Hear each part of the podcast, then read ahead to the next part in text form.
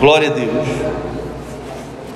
É, apenas um pequeno resuminho dessa edição que eu achei muito importante falar sobre isso, já que ela trata sobre um assunto, é, relata aqui um dos primeiros atos de rebeldia do homem contra Deus. Né? Nós vemos aqui que Babel tinha um significado anterior e um significado depois. Antes, antes se chamava portal dos deuses, depois passou a se chamar de lugar de rebelião.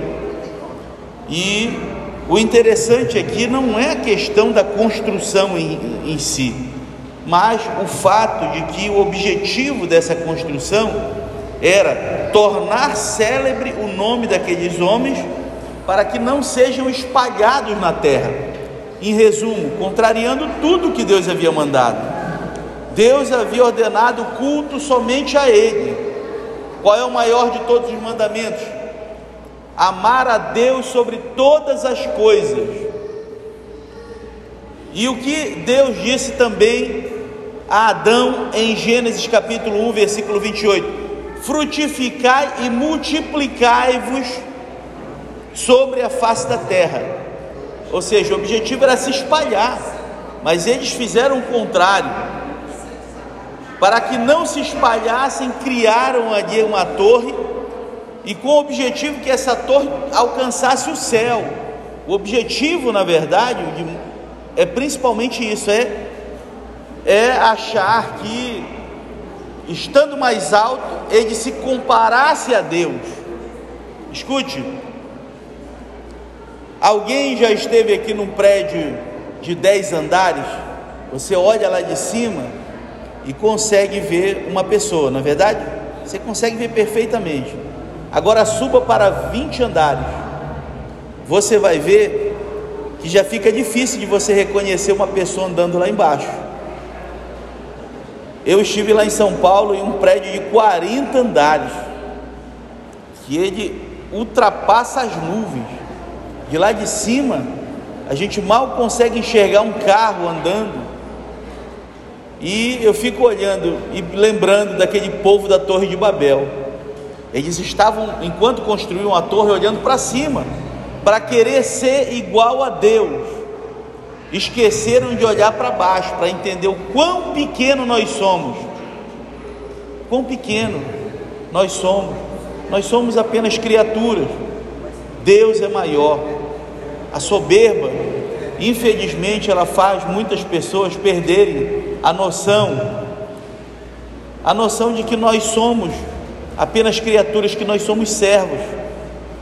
Não existe um grande líder se antes de tudo não for um grande servo. Esse é o grande erro de muitas pessoas que não conseguem compreender os, as responsabilidades que um cargo traz. Por isso que eu penso assim, o meu pai sempre dizia que tem pessoas que você não pode dar um cargo porque você estraga o servo, você estraga o irmão. Nem todo mundo está disposto e sabe conviver com um pouquinho mais de poder. Quem não sabe conviver com isso vai te dar problema, seja no círculo de oração, seja nos adolescentes, seja à frente das crianças, seja à frente de uma banda. Então, é necessário você compreender isso. Todos nós somos servos, todos nós estamos aqui para cumprir uma finalidade que é dedicar o nosso trabalho a Deus. Esses homens e mulheres aqui da Torre de Babel, eles queriam se tornar famosos, independentes, ter um nome grandioso, acima das nuvens. Era isso que eles queriam. E isso acaba, na verdade, é, fazendo com que o, o objetivo deixe de ser a adoração a Deus e passe a ser o homem. E acreditem, hoje nós temos muitos cultos antropocêntricos, em que o homem é o centro. E isso é muito preocupante. Outro dia, um, uma irmã chegou comigo e disse: Eu não gostei do culto hoje, pastor. Eu falei: Que bom, porque o culto não é para você, o culto é para Deus. E você tem que não tem que perguntar se você gostou ou não do culto. Você tem que perguntar o seguinte: o culto agradou a Deus?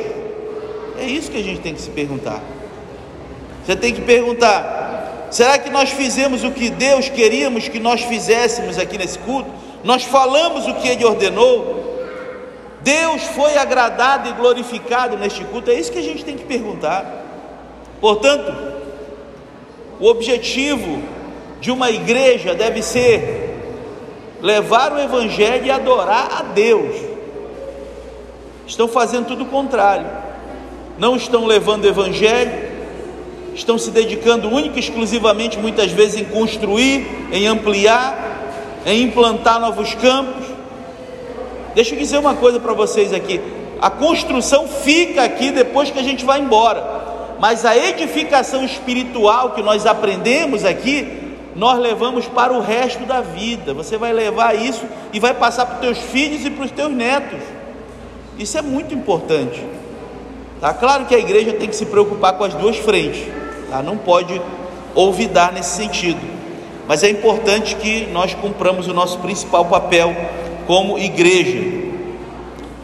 O interessante também aqui é que a terceira, na, na, terceira vez aqui, em Gênesis capítulo 11, versículo 17, nós vemos a expressão na terceira pessoa do plural: desçamos e confundamos ali as línguas. É interessante. A, a palavra está no terceiro, na terceira pessoa do plural: desçamos. E isso se repete em outros trechos. Em Gênesis capítulo 1, versículo 26, ele diz: Façamos o homem a nossa própria imagem. Façamos. Alguém pode perguntar, mas tem mais de um Deus, não é só um Deus. Depois, no outro trecho, em Gênesis 3, 22, ele diz: O homem agora é como um de nós.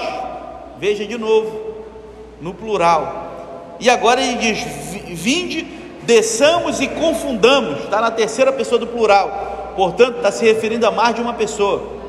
O que significa isso? Significa dizer que nós temos um Deus que ao mesmo tempo é único, mas também é trino. São três em um: Pai, Filho e Espírito Santo. Pai, Filho e Espírito Santo. Por isso, quando ele diz: façamos o homem a nossa própria imagem, desçamos aqui e vamos confundir a língua dos homens, ele está falando que os três estão agindo em um.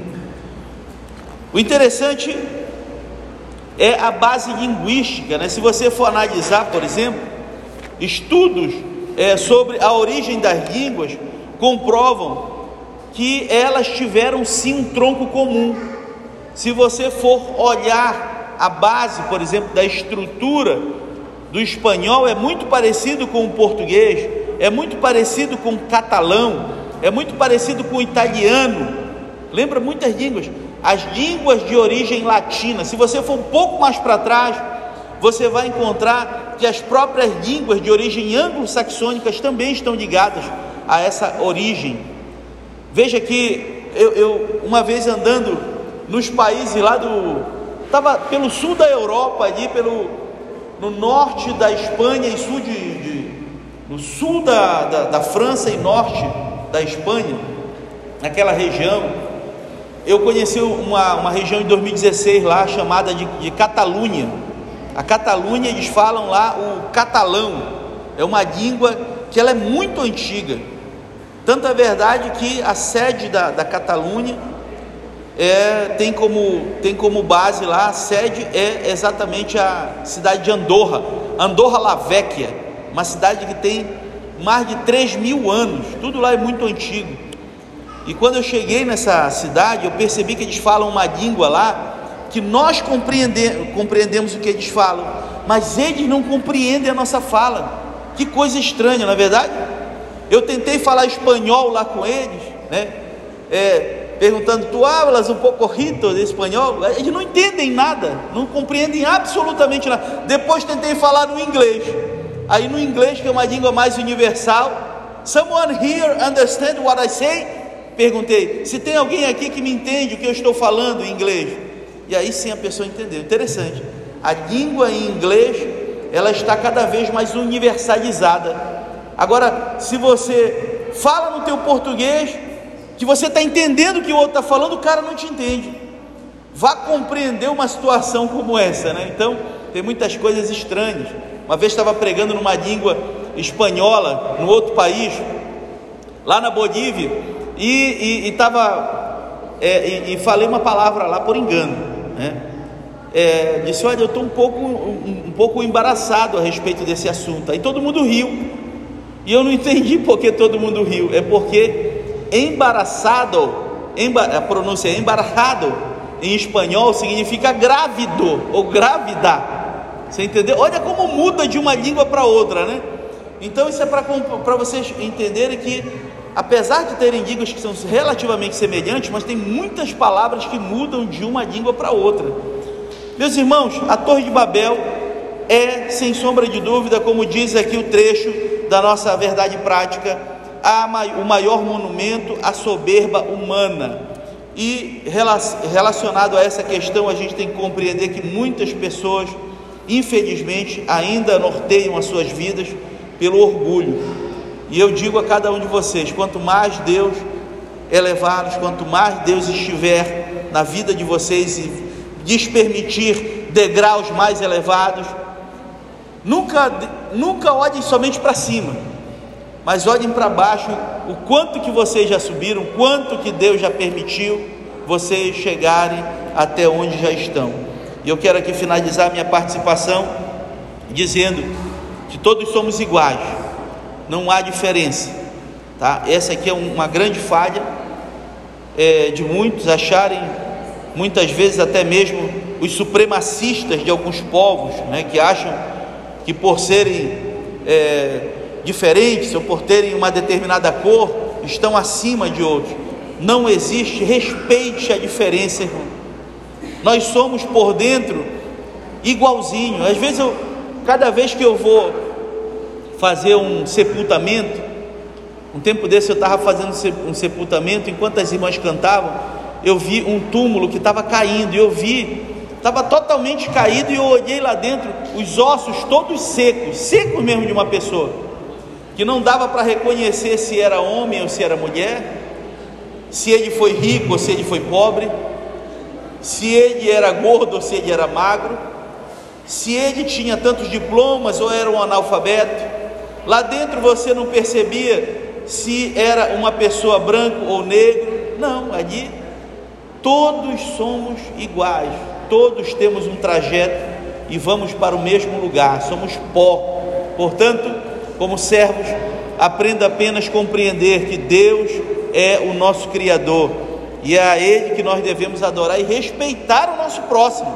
Ensine isso para suas crianças, a respeitar a respeitar quem é asiático, a respeitar quem é africano, a respeitar quem tem uma origem indígena. Aprenda isso. A maior riqueza, a principal riqueza é essa: é o respeito ao próximo, é o respeito e amor ao próximo. Que Deus vos abençoe. E eu finalizo aqui a minha participação pedindo a cada um de vocês que sigam a obediência, o maior recado a chave da bênção é e sempre será a obediência. Que Deus abençoe a todos em nome do Senhor Jesus. Amém.